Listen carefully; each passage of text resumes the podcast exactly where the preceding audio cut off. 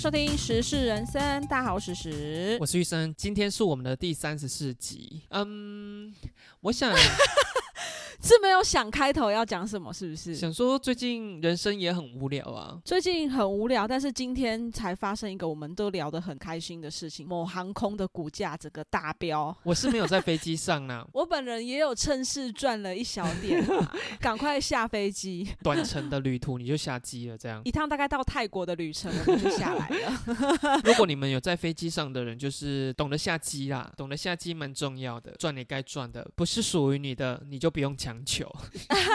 那我们就开始今天的新闻。今天的第一则新闻呢，这个是发生在大陆，有些人他为了要祈福啊，然后他们都会去做那种放生，放掉一些生物，让它回归大自然。有一名徐姓女子，她因为她家人的身体有问题，她花了折合台币四十万购买了十二点五万斤的鲶鱼，放到河中放生。结果没想到那一群鱼竟然在一阵佛法声中离奇的暴毙死了一整片。原本要祈福积德，然后现在反而就是造孽耶。他有说原因吗？因为他这种品种呢，要在温度平稳的状态，可是因为当时应该是很冷的天气，然后河面的温度都在零度以下，所以他们几乎是被冻死的。也因为这个原因，由于非法的投放外来物种，它也不是原本这个河里面该有的原生物种，所以呢，也判了他五点八万人民币，折合台币是二十六万的赔偿。所以他整个就是花了一堆钱，然后造孽，然后现在又被罚款。那我觉得他很活该耶。你有四十万，你为什么不去帮你的家人治病，然后要 把这钱花在这 花在这种地方呢？你怎么总是会点出事情的根本原因？我本身就是一支荧光笔来着，你知道的。而且那个名医搞不好看在四十万的份上，说一给你一。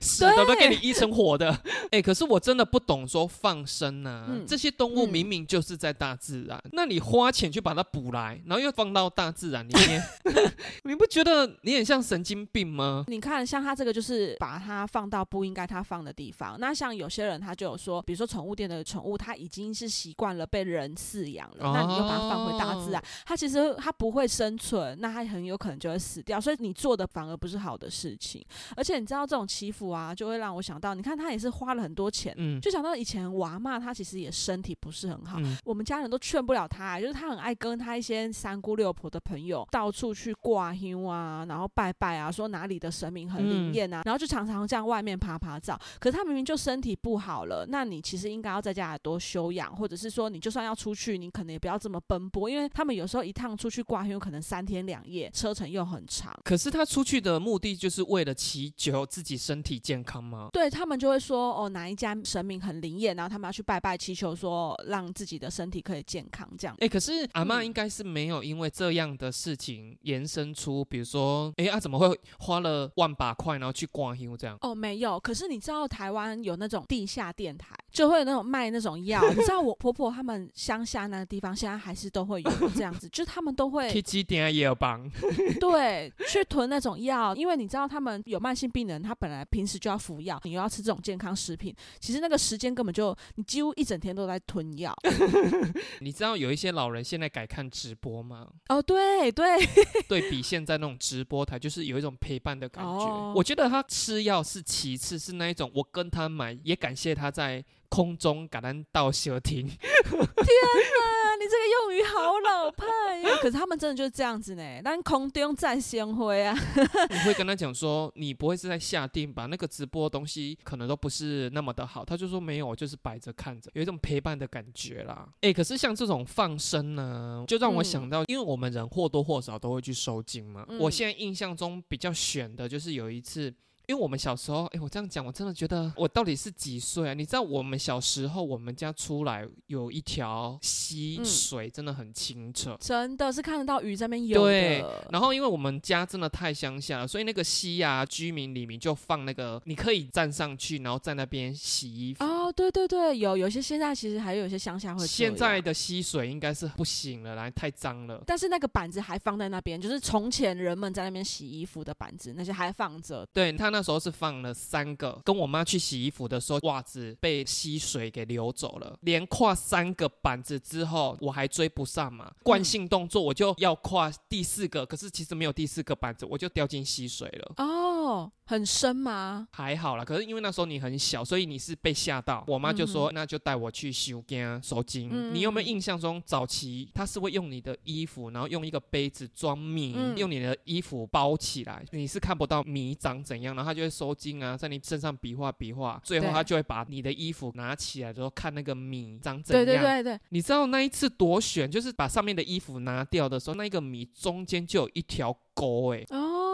沟里面就又有一颗，当然都是米啦。可是你就觉得说，哎、这一颗米在这个沟特别显眼。然后他就说，伊刚是拔雷最高。我们没有跟他讲说我们是为什么来收金哦。哦，因为那个米就在我面前这样子，我想说哇也太悬了。可是我真的曾经收过一次，我真的觉得很诡异。我不知道那一次是怎样，我们常去的可能刚好都关起来，就是好像有点胡乱找，嗯找到说啊这边有写一间收金，哦我们就进去。嗯它真的很诡异哦，就是里面灯光也很昏暗，是一个男生，他就叫我跪在神明面前，他人就站在我后面，然后一直在那边。嗯大动作的，不管是敲打啦、大声的斥责啊、骂啊，因为他在我背后嘛，所以你就会觉得说莫名的不安全感。嗯后来他就拿了一个，你知道有一种按摩用的棒子，按摩棒，你去到一个很昏暗的地方，有一个男的在你后面拿出一根按摩棒，你外面有写唇吗？有写唇吗？我就问。你先听我讲完。你知道有一种按摩棒哦，它是一根一根的竹子绑成一捆。哦，我知道，我知道，打起来啪啪啪的那，很像在磨那个茶粉的那一种，然后放大版。它打下去也不是痛，可是你还是会有感觉啦。按摩棒我记得很大很粗，他在我后面，我不知道他拿了那一根那他一定么大要在你后面啊！你们两个男的，他一定要在你后面的、啊。我不知道他拿了那么大一根按摩棒，冷不防从我的天灵盖给我打下去、欸，你是说头顶正中央的那个天灵盖吗？我就吓到啊，然后那个男的就说：“好啊，我修好啊。”然后我我整个人是错愕的，他就跟我妈讲说：“一惊掉。”我想说靠腰嘞，我有你讲诶，我当然是惊掉啊。我我知道啊他这招是负负得正，就是说你已经被惊掉了，他再吓你一次，你就回来了。然后从此以后我就不再去那一家了，吓死我的按摩棒了。像你刚说的那个米啊，我就之前有看过人家说说那个米打开啊。里面是黑的，本来是白米，然后就变黑的，就是说他身上真的有跟了不干净的东西，然后被收进去，对，被收进去那里面了，然后那个米打开就是黑的。可你要说他怎么换那个米，确定不是刘谦？陈上集我们刘谦又出来了，就对了。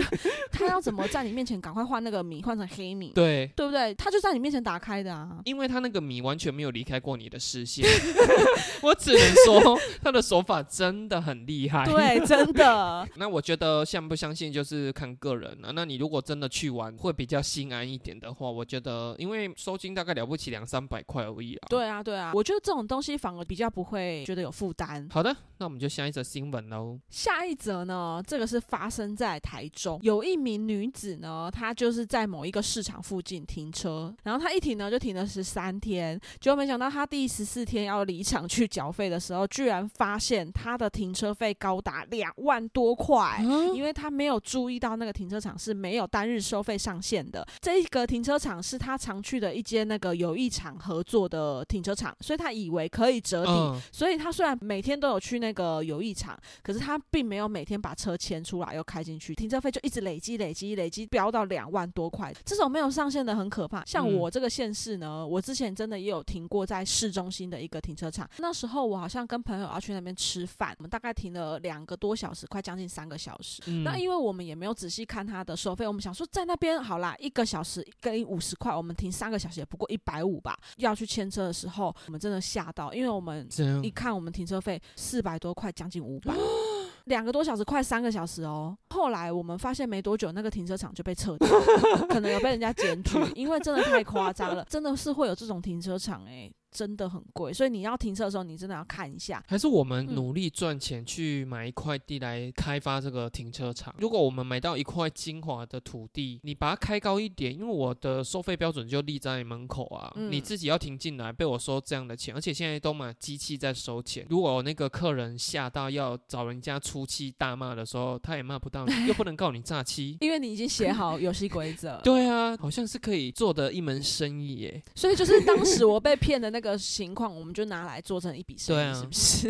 那个老板一定透过那个摄影机想说，阿哥姐姐空 A 停一百啊。想到这个，我就想说，对吼，难怪当时没有什么车子，没有什么车停进去，一定是有很多人已经被骗了。然后像我们这种空 A 没有注意才会进去。像你这么会开车的人，你也有在迷开车吗？还是你一开车就会觉得烦躁感都来的人？哎、我是哎、开车烦躁感的点是我不喜欢在市区开车。其实我跟你讲，就算我还那么爱骑挡车，我也不喜欢在市区骑车。你要找停车位这件事情让我很阿脏。那你跟你老公出门，基本上是谁开车？他开车比较多啊，他是方向盘变身魔人吗？哎、是还好啦，他不会。你们两个都会开车，会不会他骂你也骂这样？会，你知道，就才前几天放假的时候，然后我们就开车出去，车子就是乱变换车道。第一次的时候，我老公已经很不爽了，然后小按他一下喇叭，他后面又在那边乱切乱切，又追上我们了，他又再嗯。切一次的时候，我老公这次就没有按，反而是我很美送，然后我就大骂三字经之后就按下喇叭，我从副驾驶 路过去我老公面前，然后按下那个喇叭，这样子，妈的，这个怎么开车了，什么什么什么，然后我老公 就被我吓到，就是我本身也是开车蛮强的那种人，你老公如果真的有一天被揍，我可以出庭。指控说是我惹的这对样子。有一次，我好像那时候刚考到驾照没多久，然后我就载我妈，我真的也是给她开，因为前面的人他不打方向灯，然后他就突然的右转，然后我就是急刹这样，狂按喇叭，然后又骂三字经，我完全忘记我妈然后我妈在旁边摸我说：“哎呀，我真正唔惊你要红气昏啊。” 可是你是会骂到把车窗摇下来的那一种吗？我之前有过哎、我没有摇下来，是我车窗本来就是开下来的，头有点撇过去，就是妈，你怎么开车的啊？是男生还是女生？是男生，然后他知道他嗯自己错了，可是他死不想认错。哎、可是我觉得你女生有一个好处，就是说，如果对方是男生，然后是你骂他，好像比较安全，对不对？没有哦，没有哦，你知道有一次我就真的发生车祸，在我的车道好好的，然后那一台车他硬要切进来，真的 A 到我的车停下来之后，他就嫌妈妈你怎么开车的？他觉得我女生不会开车，我就反骂他说：“那你怎么开车？你可以直接这样切进来，是不是？”我就直接这样骂他，没有要让我意思呢，他要直接跟我对标呢。可是你这样跟他讲，他有继续再回你吗？有，而且很凶。他没有因为我是女生，他就放过我。他们觉得女生开车就是没有道理的那一种，就是三宝。可是事后，我跟你讲，事后真的狂打他脸，因为我们就有上到监视组那一种，就对了。然后大家嗯都要双方出席啊。之后那个赵哲，最后判决我是赢的，那你在离开的时候有没有说会不会开车啊？你有没有在？是没有啦。我真的就是得饶人处且饶人，反正你有还我公道就好了。可是我真的不懂，说为什么很多男生在车子这件事会那么嗯爱面子、欸？如果有一天跟人家没有发生车祸，可是就是谁切谁啊什么的，我可能就是道歉的那一个、欸。如果是你对呢？你对你也要道歉吗？我只要不要出声骂他，通常对方是不太会怎样。不要当那个出声然后挑衅对方的那个人，对子，。因为我自认为我开车很稳，可是有的时候可能反应没有那么好了。你开车很稳这件事情是我有认证过的，是真的蛮稳，而且很早很早以前还没有驾照之前，你是连出停车场都要人家帮你把车转 转正的那一个人，你还记得这件事情吧？我其实会开车这件事，是我大学考完驾照，然后当兵出社会，我这中间嗯完完全全没有碰到汽车，所以嗯，我根本压根就不敢再开车了。那对对对，太久没开会不敢。对，后来进入到某一间公司，他必须要有人开车去跑业务，嗯因为我在工作里面一定是这样，就是我会积极的想要创造被利用的价值可能老天爷有帮我，就是那一整间店没有人会开车、欸哦那我也不会开车，只是我有驾照，嗯当下只是为了说，那我如果要在这个公司里面有一个立足之地的话，嗯我就是要主动就说好，我愿意去跑外务。嗯那因为公司配有公司车嘛，前一个在跑那个业务的人已经即将要离职了，嗯所以他就说好，那我就剩最后几天，除了带你去跑业务之外，我顺便教你开车。可是你知道他多大胆？通常如果你真的面对到到这样子的，你要教他开车，你应该会先坐在驾驶座吧？嗯他没有，他就说来，你先上驾驶座。我就说啊，我没有开过车，我除了驾训班考到驾照之后，我没有开过车。他说啊，不然你要怎么学开车？嗯没多久，嗯他就说好，因为我们跑外围要到外线上，他就说好上高速公路。我说啊，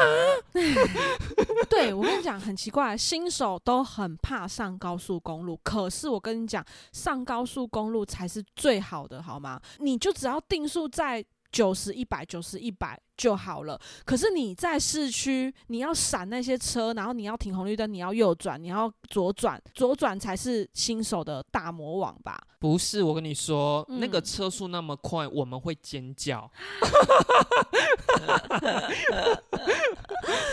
可能他教我也教得很精准，所以我嗯真的很快就上手。然后我就跟我妈讲说：“哎、我现在开始开车跑外务了。嗯嗯，我我妈比我还紧张，她就说：“你开车，你怎么开车 她很怕你 A 到公司车要赔，对不对？？” 对，我就说啊，因为有人教啊。她就说：“你坦白老实跟我讲，嗯，你有没有跟你同事讲过，说你从来没有开过车？” 他以为你逞强，硬要接下来这个。我妈一直觉得我用骗的骗这个同事说啊，我可能开过一点车，只是不熟，你可不可以教教我？我说我嗯挺得良心嘛，我说我坦白跟我同事讲，说我完全没有开过车、哎，我妈就说你同事真大胆。哎、可是我跟你讲，开车啊，上路不算什么，停车对新手来说才是折磨吧？那你当时怎么克服这个的？我们那时候都是会提前出发，所以我都是挑那种前后没有车的。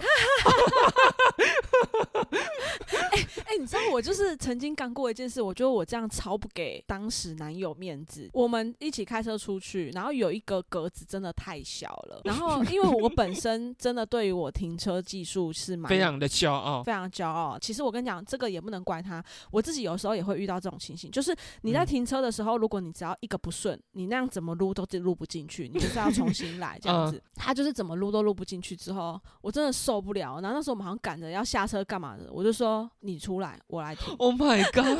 然后他当时真的很气，可是他也不能说什么，因为他怎么停就停不好啊。然后我们又赶着做那件事情，他真的就是鼻子摸着，然后下车，然后让我把车停进去，然后我真的一次就把它停进去了。我真的觉得这样超不给男生面子的，你还一次这样顺顺的方向嘛？那样左三圈右三圈。单手有没有？路边停着这样进去。那时候路边就是没有男生，要是我就说是哦，哦 哦，路边又帮你挺哦。我想你们那一天约会应该约得很不顺畅，一路上他就怪你说，你不觉得你这样穿太露吗？你不觉得这间店很难吃吗？什么都可以怪，怪当怪塞啊呢？，对，可是我真的觉得说，为什么男生要这么爱好这种面子啊？要是我撸个两次，我一定就是转过头去跟你讲说，你可以帮我停。是是是是，你可以帮我停一下吗？对啊，我爱好面子，不是在爱好说我比你不会开车，我是嗯爱好说来来往往的人在看一个男生在那边撸来撸去，撸不进去。哦，还不如赶快你停好，然后我们赶快离开这个现场。对，嗯你看我妈考完驾照，然后有一阵子我们就一直逼他，家里有车你就是要开，嗯她就是嗯开出去、开回来都没问题，就是开不了我们家的车库，所以他就是直接下车去拜托处逼说，你看他搞外家请你把外卡口。这一点你跟你妈蛮像的啊。当时你在停车场也是这样子说、啊，哎、我不会左转，你可以帮我开成左边，然后我再直行。当时你只会直行，你还记得这件事吗？对啊，所以我就说，为什么你们不懂得求救啊？你真的可以拉得下这个脸，对不对？因为我没有在管什么开车是面子尊严这件事啊。嗯你只求把这件事情赶快处理好，这样。对，嗯我有时候在外面也有看过，然后我就想说，这到男的女的啊，然后一下车是男的，我就 可是这种东西真的也不是我们呼吁就可以改，就很像男生在打线上游戏的任务一样，组嗯队解任务哦，输三场哦，他就是硬要拼，拼到最后一场赢了，他就会嗯觉得说够了，我今天就是厉害。我 carry 你，可是他也不知道，他说他前面输了五场，我就不懂说到底你们图什么啊？好的，那我们就下一则喽。下一则新闻呢是台北市的超商店员，他可能是在轮大夜班的时候，他们那一天的营业额是八万七啦。他可能自己觉得天衣无缝，他先把这个钱呢用一个不起眼的袋子包起来，嗯他就先拿到垃圾桶的旁边，因为大夜可能要做打扫，就假借说，哎，我要把整间店的垃圾收出去外面子母车放的时候，嗯他就顺手把刚刚放钱的小袋子当做是垃圾，然后就拿到外面去放，对他就直接把那个钱占为己有了。哦监视器把他这些行为全部都拍下来了。哦你知道真的有这种职业诈欺吗？他就是去应征这种超商店员，他真的不是上班用的。嗯，他就是要把你那一天的营业额收刮完，然后就走了、哦不管他用什么样的方式。他应征的时候用的应该也是假身份喽，不然这样很容易就被抓到啦。很多人其实是用真名了，可是因为你一般雇主怎么可能会看到你的身份就知道说你有案件在身？可是他用真名，然后他做了这件事情，那他就会被抓，不是吗？没有啊，你要想台湾的行者偷个三万块、五万块是能够关多久？哦出来再偷，偷去关，嗯然后关完再偷这样子啊。哦那当然，这个新闻它是有说店家是有求偿嗯哼直接提高，他并没有放过他，所以除了把这个八万七还给店家之外，他还要再赔七十万给店家。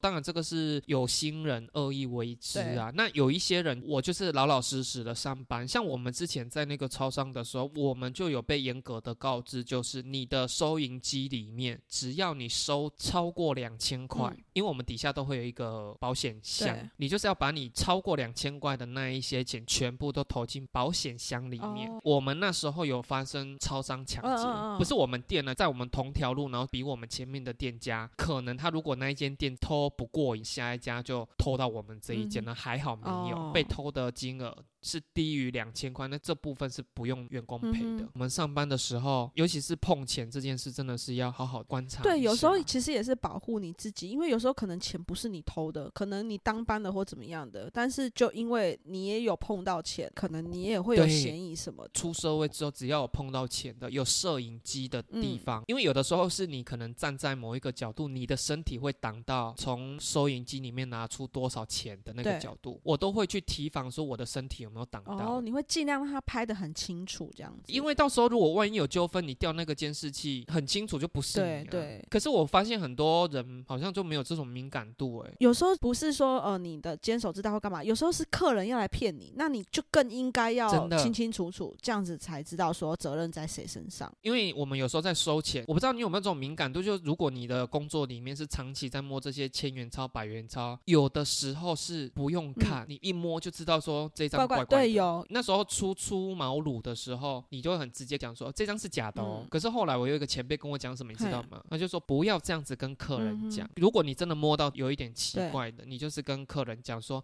不好意思，跟你换一张好吗？难怪你知道台湾市面上其实是有两百跟两千的这个面额吗？过年的时候我们会收到这种特殊的钱，拿两百的要去买东西啊，他死不收呢，他就说你有没有别的钞票？即便我那个是真钞，可是因为那太特殊了，他可能不愿意承担这个风险，他就不愿意收。对。还有就是你知道，其实很多五十块的它都是假的嘛。哦，我跟你嗯说，很多人不是在流行铺满存钱对对对很多人就是会存五十块的。我跟你讲，你存五十块是最笨的，嗯因为你存到一定的量体，你一定是拿到银行去存了。你知道那银行过零钱机那个假的全部都被筛出来，一挑之后，你可以存的五十块几乎所剩无几，大部分都是假的。我就想说，为什么你们要存五十的？你们真的是没有去银行里面被人家扣下来，比如说五六百块很多人很爱存五十的耶，因为十块跟五十的体积差不多，可是十块跟五十的那个累积的量就不一样嘛。他们后来都会存一百的，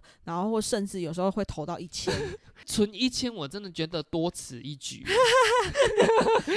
你知道为什么吗？你把钱放进银行，就是都以千元单位在计算的啊、而且你会存钱，就是一定你今天花剩的那些零头，就说要把它存进那里头那一千的要干嘛？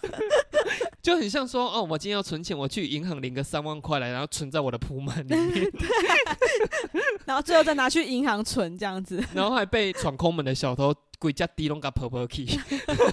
像我们家的猪都是投那个五块跟一块的。我们出去花钱的习惯是纸钞都在我身上，零钱就会拿给我老公，因为男生呢零钱都会放在他口袋里面。我不喜欢把零钱放在我身上，你知道女生又很喜欢背一些小费包，然后我的小费包里面如果又放零钱的话，就会很重，所以我都会把零钱丢给我老公。然后我老公回来之后呢，他就会抓出口袋一大把零钱放在桌上，但是他就只习惯拿的五十跟十块的，他隔天要买早餐用的，嗯，所以就会导致五块一块的累积在那边，所以我就会把它再投进我们家的猪公。所以，我们家的猪公永远都是五块跟一块的最多。存到一定的量，你也是拿到银行吗？对，拿到银行。可是那个算起来就很无感，因为你算完之后大概就是可能三四千块了不起。可是量很多，量很多，然后又很重，票好久，然后跟你讲说，哦，两百八十块。对，然后票好久之后，你那个一块跟五块有的还收到太旧啊，或者是真的就是假的，他就又把你挑出来，你就好不容易已经有三四千块，还是会又被挑出 一些旧的，你知道吗？你有没有很常这样子？有时候家里面就是一堆一块，那你就想说，哎，找一个地方把它花掉好了。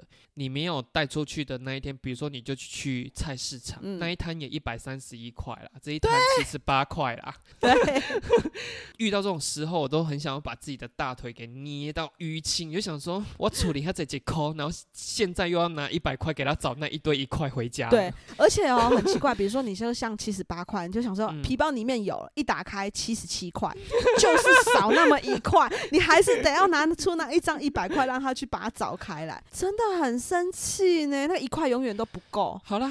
那我们就下一则喽。那这个是在美国呢，有一位七十四岁的爷爷呢，他花了十四年哦，写了一本书，然后在二零一三年的时候出版了这本书，叫做《石像少女》，是一本惊悚小说。可是这本书到现在已经十一年了，一直默默无闻。直到呢，他女儿在抖音上面宣传这本书，居然一夜之间冲上亚马逊畅销书的第一名，甚至卖到缺货，让这个爷爷真的是很感动。但是他也满头问号。想说，我都已经卖了十一年，没有卖出几本，结果我女儿帮我放上抖音之后，直接卖到缺货。他女儿本来在抖音里面就是一个网红吗？不是诶，他女儿是先帮他爸爸创了一个账号，所以是从零开始哦。对，天哪，哎，这个就是演算法眷顾的影片哎。我们都没有这种事情发生。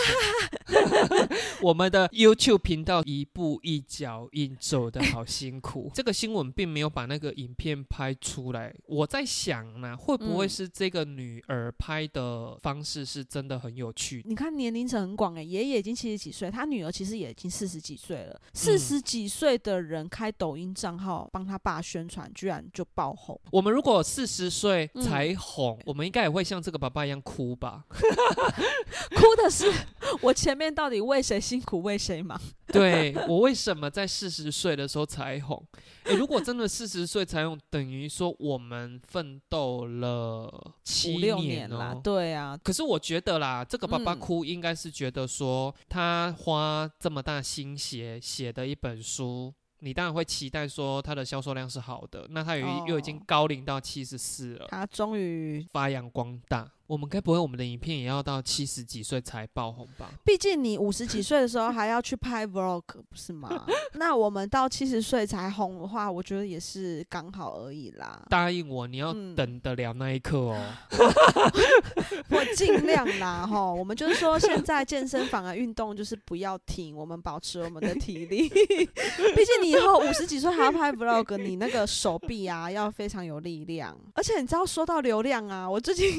才在跟我们的共同友人聊，因为我们前几天去看电影，你也有看到我的 IG，然后我就是骑车出去玩，然后因为那天我是穿短裤跟我的马靴，然后呢我就上传了几个我的骑车的那个照片。你知道我突然发现真的有流量密码这件事情，就是说我之前因为天气很冷，我都包得很紧，一样还是有人点阅，可是就是点赞的次数没有那么多。可我那天穿短裤一 PO，我那个点赞的哇塞刷一排哎，全部都是爱。心哎哎，可是你的 I G 不是锁起来的吗？锁起来的，可是因为有很多车友加我，而且都是男车友，我就跟我们共同有人说，哎，我跟你讲，我今天终于知道什么叫做流量密码。那一天之后，我回家我就立刻在网拍上下单了几件那个小可爱啊，对，无袖的短背心啊。夏天的时候，你就是等着我的 I G，你已经沦落至此了。哎，可是你有注册抖音吗？前阵子我就是想说，奇怪，怎么那么多人这么爱看抖音？然后还有加上我们的共同友人，他们就一直大推说，你们可以去看，有一些穿的很清凉的小鲜肉肉体可以看这样子。对于是，我就去开了，然后我就看了一下。可是其实我真的对抖，等一下，你是开中国版还是世界版？世界版，世界版。可是其实我划了几个，我真的觉得还好，就是我没有那么爱看抖音。就像有一阵子，我也是被我们共同友人推着去开推特，他们就说里面真的很精彩。看了几下之后，真的觉得说，就是好霸退哦。你们有精彩的再通知我好了。所以就是其实我之后也就没有看，而且我甚至后来我好像就把我的推特给杠掉了，我就也没有推特了。我只能说，你。没有追踪对人，对，你知道我追踪的人是谁吗？蔡英文 以及川普，川普。我有川普的 Twitter，抖音的话，很多人就说中国版比较好看一点。那个世界版的话，都是一堆长得漂亮或长得帅的你，就拍一些什么跳舞的跳舞对对对。中国真的一堆人在拍一些夸起来刺鼻啊刺鼻的短片。对，有些真的是蛮好笑的。我很喜欢看吃播，抖音上面有很多吃播啊，或者是一些做美食的，什么老铁们给我来个双击，就会开始敲锅。锅盖啊，比如说那个锅是那种二十人的大锅，然后里面就是煮泡面，然后他们就吃那泡面，然后里面是很辣很辣的那一种。你之前有说过，说你的车行的老铁们，他们也都有抖音哦。有部分的车友他们是会拍抖音的。抖音是拍什么？像我们这一款车，很多人他们会骑着这款车去露营，然后他们就会把这些过程剪辑成影片，然后放上抖音。你知道我当然不是说不行，我的意思是说，很多人现在就是可以把影片丢。上去 YouTube，嗯，对啊，他不是梦想要当 YouTuber 的那一种角度去拍，他就是把它当成是那一种游记吗？哦，对，不是那个游记哦，是出游的记录，叫游记哦，各位朋友。我发音，我发音有这么惨吗？我怕一些婆婆妈妈说哈，上面游记呀。我真的觉得说年纪大的人真的不要做这种事，因为看起来真的很显老。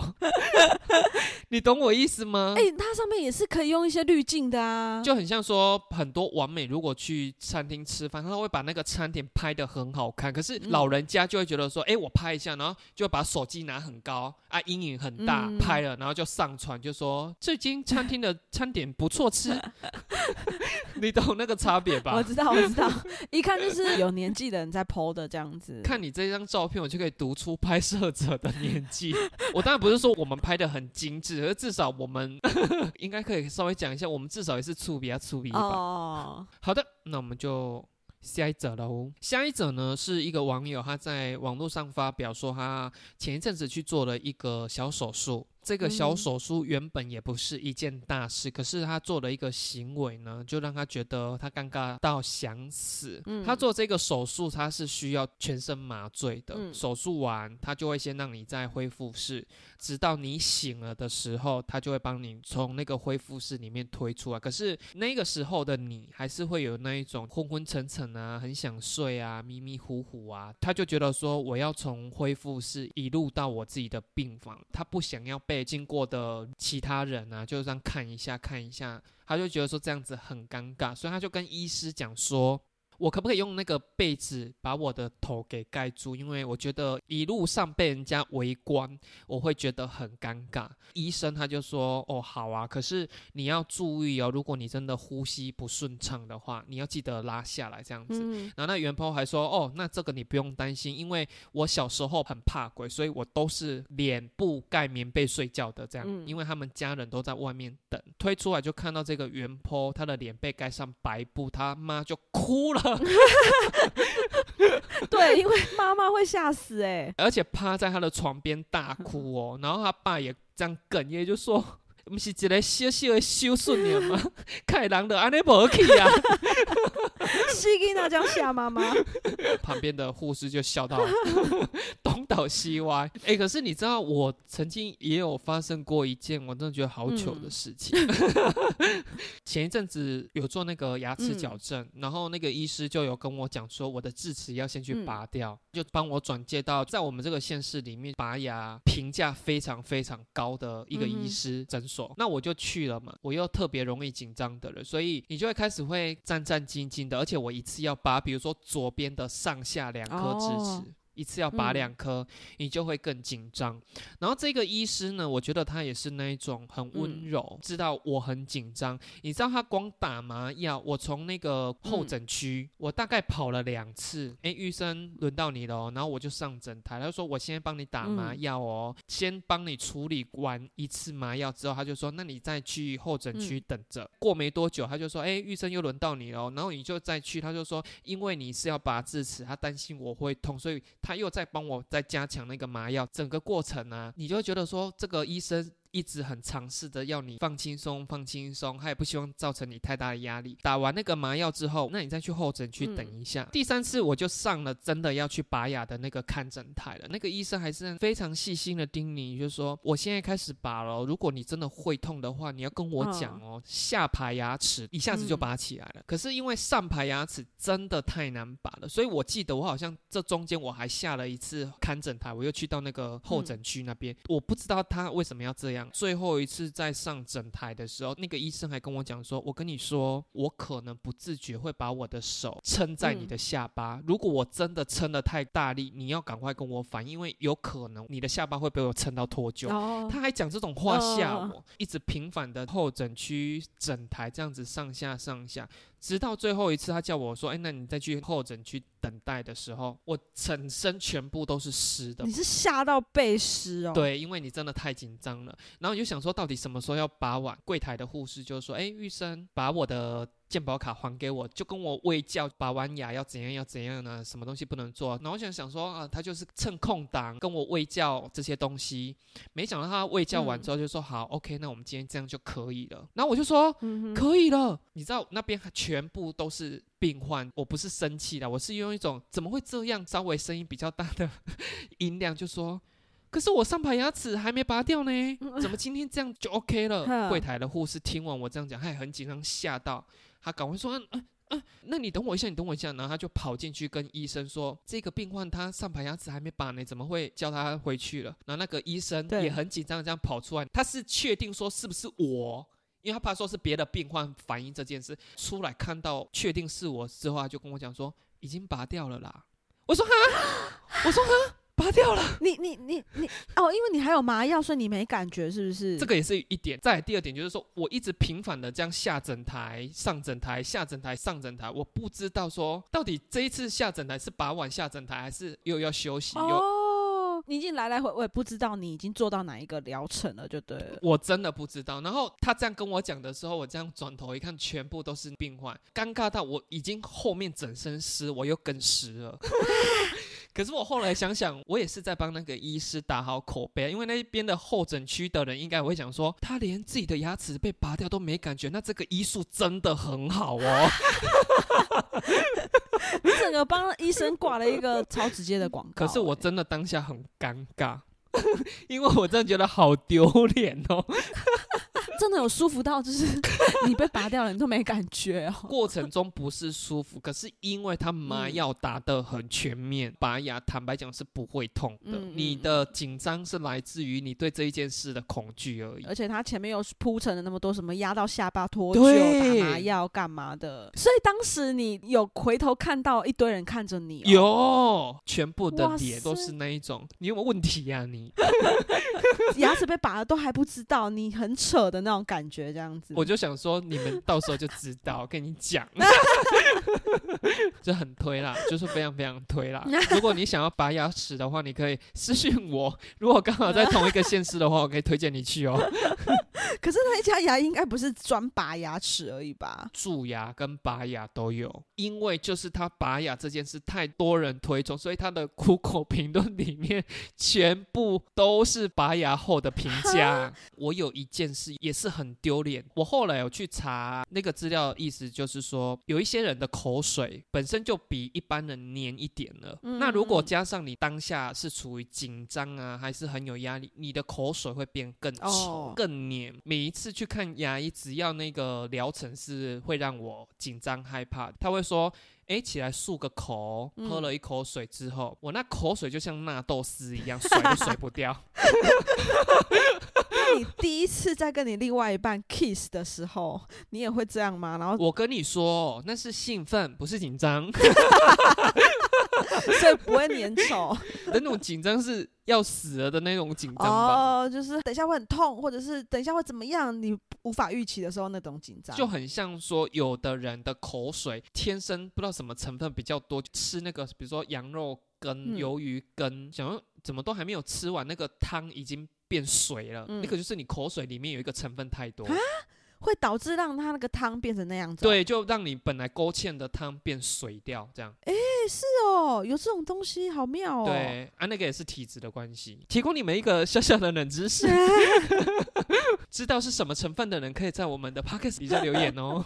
今天的新闻大概就是这样喽。嗯，因为我们最近也没有。拍片的行程，最近的话没有粉丝来信了。如果你们最近有要交屋刚装完好的话，可以来信跟我们讲。最近那个疫情开始，口罩要解封了。其实如果各位 OK 的话，有需要的话，我们需要好不好？我们需要，不是你们需要。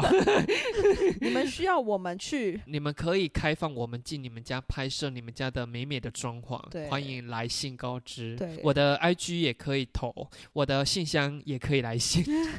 那我们顺利的话，就下周见，拜拜。拜拜。